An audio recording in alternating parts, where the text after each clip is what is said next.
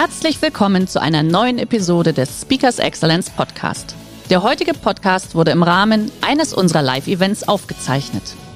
Hier ein Tipp zum Beginn der heutigen Folge. Schau doch gerne mal auf unserer Excellence Academy vorbei. Hier findest du rund um die Uhr eine große Auswahl an exklusiven Online-Videokursen von hochkarätigen Speakern. Den Link dazu findest du in der Beschreibung. Jetzt aber viel Spaß beim Anhören. Ich glaube, dass die Digitalisierung mit allem, was damit zusammenhängt, wichtiger ist als die französische und die industrielle Revolution zusammen, weil sie wirklich alles und in allen Lebensbereichen verändert. Ich habe mal in einer Rede zum Thema aus Versehen, ohne lang zu überlegen, gesagt, naja, es gibt vielleicht irgendwelche Bereiche, wo das nicht passiert. Vielleicht der Friseurladen an der nächsten Ecke kann auch ohne Internet überleben. Sie schütteln den Kopf und haben sehr recht. Nach dieser Rede kam ein gestandener Friseurmeister zu mir und sagte, Herr Dr. Langenscheid, ich widerspreche Ihnen ungern, aber das stimmt nicht. Bei den Männern schon, die kommen rein und sagen, wie immer so und wir sind froh, nach einer Viertelstunde wieder draußen zu sein. Bei den Frauen, wenn sie nicht zeigen, wie sie färben und stylen und schneiden, werden sie ganz schnell out of business, weil das einfach von zu Hause aus verglichen wird und so weiter. Also kann ich das Beispiel auch nicht mehr bringen allumfassend. Und auch allumfassend in einer Geschwindigkeit, wie es noch nie gab, durch die gesamte Welt. Im Moment haben wir nach ungefähr 25 Jahren, würde ich sagen, da begann das äh, Internet zum Massenmedium zu werden. Innerhalb von 25 Jahren haben wir die Hälfte der Menschheit erreicht. Wir sind gerade bei diesem Turning Point. 50 Prozent der Menschheit sind online. So schnell ist es noch nie gegangen. Wer ein bisschen älter ist, die Jahre 92, 93, 94, da ging das los sowohl die Mobilseite als auch die Online-Seite. Manche erinnern sich vielleicht noch an Boris Becker, bin ich schon drin, so, das war AOL-Werbung, das war glaube ich 93 oder 94 oder sowas.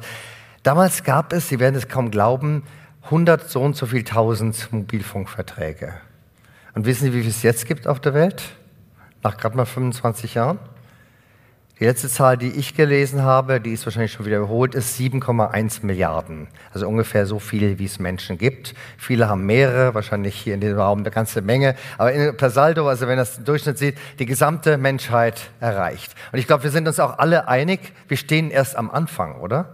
Wir stehen im Internet ungefähr da, das ist mir jetzt gerade in den letzten Tagen in Lissabon klar geworden. Wir stehen wirklich da, wo die Autoindustrie, weiß nicht, so im Jahr 1900 stand. Also so 20 Jahre nachdem dieses kutschenartige Mobil da von, äh, von äh, Mercedes sagen, zum ersten Mal so was wie ein Gefühl von Auto gegeben hat. Wir stehen erst am Anfang und wie wir damit umgehen, wie wir das jetzt ob wir Opfer mehr werden oder ob wir Täter werden, ob wir das Beste daraus machen oder ob wir getrieben werden, das wird sehr stark bestimmen die nächsten hunderte von Jahren der menschlichen Existenz. Denn um unsere reale Welt von Menschen, Tieren, Häusern, Natur und so weiter werden ja mehrere virtuelle Welten gebaut werden, alle miteinander vernetzt, alle dann auch voll von Avataren, von virtuellen Wesen und so weiter. Wie wir damit umgehen, wird das alles bestimmen. Ich meine, in jedem schlechten Kabarett wird das Mann-Frau-Verhältnis immer auf die Steinzeit Steinzeit bezogen.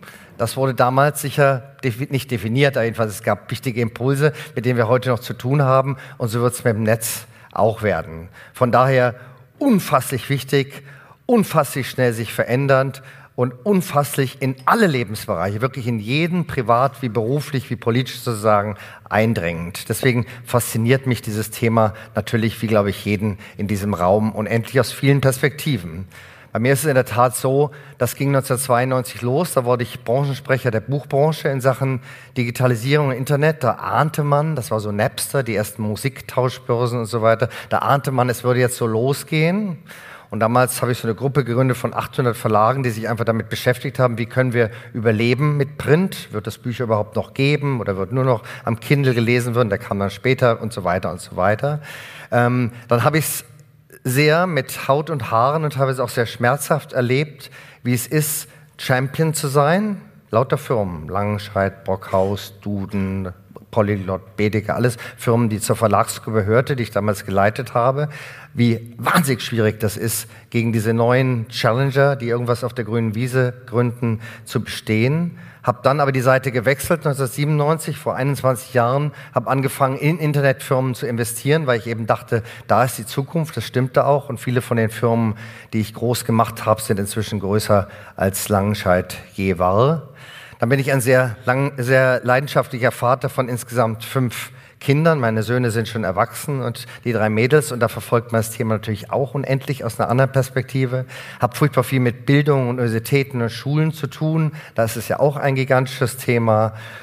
Und berate eine Fülle von Institutionen, die eigentlich alle sich mit dem Thema beschäftigen. Ob Sie das Olympische Komitee anschauen oder die Stiftung Lesen oder die Deutsche Akademie für Sprache und Dichtung. Wo immer Sie hinschauen, ist das Thema Digitalisierung und ihre Folgen das Nummer eins Thema, mit dem sich alle beschäftigen. Langsam aber sicher, viel zu langsam ja auch die Politik.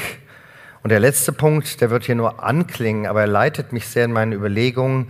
Ich bin Glücksforscher seit 35 Jahren. Seit dem Philosophiestudium habe ich mich unendlich viel mit Fragen des Glücks beschäftigt, viele Bücher darüber geschrieben und irgendwie was letztlich zählt bei jeder großen Innovation, bei jeder tollen neuen Technologie ist doch die Frage, was tut's für uns und für unser Glück? Und das sollte auch die Schlüsselfrage sein und nicht, ob Amazon oder, äh, oder Apple reicher werden. Und dementsprechend diese Glücksfrage werden Sie in allen Überlegungen der nächsten Minuten immer wieder durchhören, zumindest. Und als ich anfing, mich mit dem Thema mal ernsthaft zu beschäftigen und nicht nur sozusagen so aleatorisch das erlebend, habe ich gemerkt, ich kann das Thema weder behandeln nur als jemand wie der junge Steve Jobs oder der junge Bill Gates oder der äh, Elon Musk oder sowas, der nur begeistert, blauäugig wie ein Junge von den Technologien und den Möglichkeiten schwärmt. Ich kann das nicht nur so machen, aber ich kann auch nicht nur die Rolle des europäischen Intellektuellen einnehmen, so Sloterdijk-mäßig nur sagen, wie furchtbar, das ist doch der Tod von der Kultur und der Geschichte und der Politik und so weiter. Ich habe echt beides in mir und zwar wirklich 50-50. Als ich das merkte, fiel mir dann so aus der Theologie die Sätze ein, der Teufel ist ein gefallener Engel. Es ist ja bei jeder neuen Entwicklung so. Ob Sie jetzt das Auto oder die Medizin oder die Kernkraft oder die Gentechnologie nehmen, jede jedes neue Glück gefährdet Altes. Es ist ja immer so, dass beide Seiten so dialektisch miteinander vereint werden. Und deswegen werde ich das Thema aufrollen in genau dieser Dialektik, in genau diesen beiden Rollen. Der Visionär und der Skeptiker. Am Ende versuche ich zusammenzufassen, ein bisschen asiatisch mehr, ein bisschen Dalai Lama-mäßig mehr, was wir sozusagen hier zusammenbringen könnten und Empfehlungen formulieren können. Ich nehme, man könnte jetzt 40 Bereiche nehmen, aber das sprengt die Zeit ein wenig. Ich nehme einfach mal drei Bereiche raus, die viel in Diskussion sind und die jeden von uns beschäftigen. Das eine ist Thema Bildung und Wissen. Das andere Thema ist Wirtschaft. Und das dritte Thema ist, was so im Internet immer Connectivity genannt wird, die Social Media, das Zusammenbringen von Leuten. Diese drei Themen. Wie gesagt, man könnte 37 andere machen. Ich versuche mal diese Struktur dieser beiden Seiten mit diesen beiden Themen. Fangen wir mal an.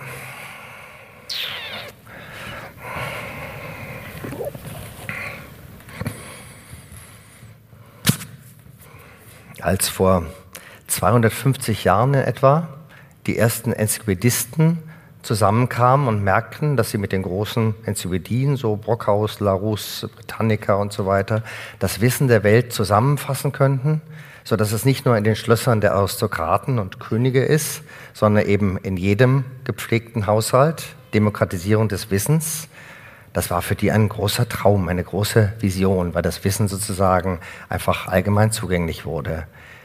Ist es für diese Menschen, wenn die noch leben würden, wäre es nicht ein Traum für Friedrich Arnold Brockhaus, wenn er sehen würde, dass mit dem Internet das gesamte Wissen der Menschheit, gesamte Wissen der Menschheit zugänglich wird für jeden und zwar kostenlos. Als es Brockhaus noch gab, kostete so eine SVD ungefähr 2500 D-Mark.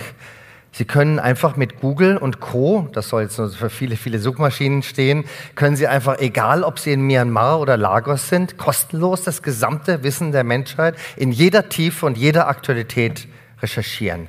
Ist das nicht der Obertraum? Teilhabe, Demokratie wirklich, gerade in den Ländern, die es notwendig haben, sozusagen schnell aufzuholen? Und das andere, Wer immer studiert hat, kennt diese überfüllten Lesesäle oder Hörsäle und wie schwierig das ist. Inzwischen Stanford, einer der besten Unis der Welt, hat gezeigt, dass der, der im virtuellen Raum, sozusagen der E-Class, irgendwo im Mitternacht, um Mitternacht, wenn er gerade Zeit hat, irgendwo auf Bali oder in Senegal dem Top-Professor zuhört, dass der die besseren Prüfungen schreibt als der, der im erfüllten Hörsaal in Kalifornien sitzt. Also dass dieses E-Learning, das dabei sein können bei den besten Professoren und der Unis und dann oft sogar kostenlos oder zu so kleinen Gebühren, dass das sogar zu besseren Ergebnissen führt. Was kann ich denn Besseres haben, als die gesamte Bildung der Menschheit zugänglich zu skalieren und zugänglich zu machen für alle? Schöner kann es doch eigentlich nicht gehen, eine schönere Vision kann es doch nicht geben, oder? Und dazu noch was Drittes können lange darüber reden. Die Artificial Intelligence, die künstliche Intelligenz. Das habe ich jetzt wirklich in den letzten Tagen gemerkt. Die ist so weit, das können Sie sich vorstellen. Sie können sich einfach wirklich Ihr Leben, ich habe mir das gestern beim Rückflug mal überlegt, Ihr gesamtes Leben vom Wecken lassen bis zum Wetterbericht, vom Flugbuchen bis zum Restaurantbuchen, je nach Beliebtheit und Empfehlungen sozusagen, von Empfehlungen bekommen, welches Buch beim Vorlesen am Abend das beliebteste ist, weil man sieht, was die Kinder sozusagen bei Amazon oder Audible vorher sich selbst mal angeschaut haben. Sie können das gesamte Leben mit solchen digitalen Assistenten Assistenten, das ist ja der Beginn, nur der Beginn der KI, sich organisieren lassen. Und was ist denn schöner? Und dadurch wirklich Zeit für das Wichtige zu haben, was die Menschen können. Fantasie, Kreativität, Liebe, Emotion, Empathie und so weiter. Was kann es denn besser geben als all diese Helferchen? Und das, was, glaube ich, am meisten schon äh, vorhanden ist, wurde gerade ja schon erwähnt, ist, also ich glaube, da, wo es am präsentesten schon ist, ist sowas wie Google Maps oder Apple Maps. Das haben wir als so selbstverständlich übernommen. Wir waren Nummer zwei in Kartografie weltweit mit unserer Verlagsgruppe. Und wann haben, hat irgendjemand in den letzten drei Jahren mal Geld für Kartografie ausgegeben? Können Sie mal ein Handzeichen geben? Oh, eine Dame, das freut mich. Die Frauen sind es ohnehin, die Print retten immer wieder. Noch ein Herr, aber es ist schon ein bisschen wenig. Noch eine Dame, Früher war es so, dass man einen Shellatlas im Auto hatte oder sowas und den Falkplan in der Tür, hat sich geärgert über das äh, Rumsuchen und so weiter. Inzwischen ein Markt von so nach so innerhalb von fünf Jahren ungefähr. Weil das halt um alle Staus herum und ich muss nicht nachschauen und so weiter und so weiter hat. Drei große Dinge. Gesamtes Wissen der Menschheit, Ausbildung, Möglichkeiten, bei den Besten dabei zu sein und die ganzen Helferchen der künstlichen Intelligenz, die irgendwann mal unser halbes Leben managen werden. Was wollen wir denn mehr? Der heutige Vortrag hat dir gefallen? Dann schau dich doch gerne auf unserem Kanal um oder sei live bei einem Forum dabei. Weitere Informationen findest du in der Beschreibung. Bis zum nächsten Mal.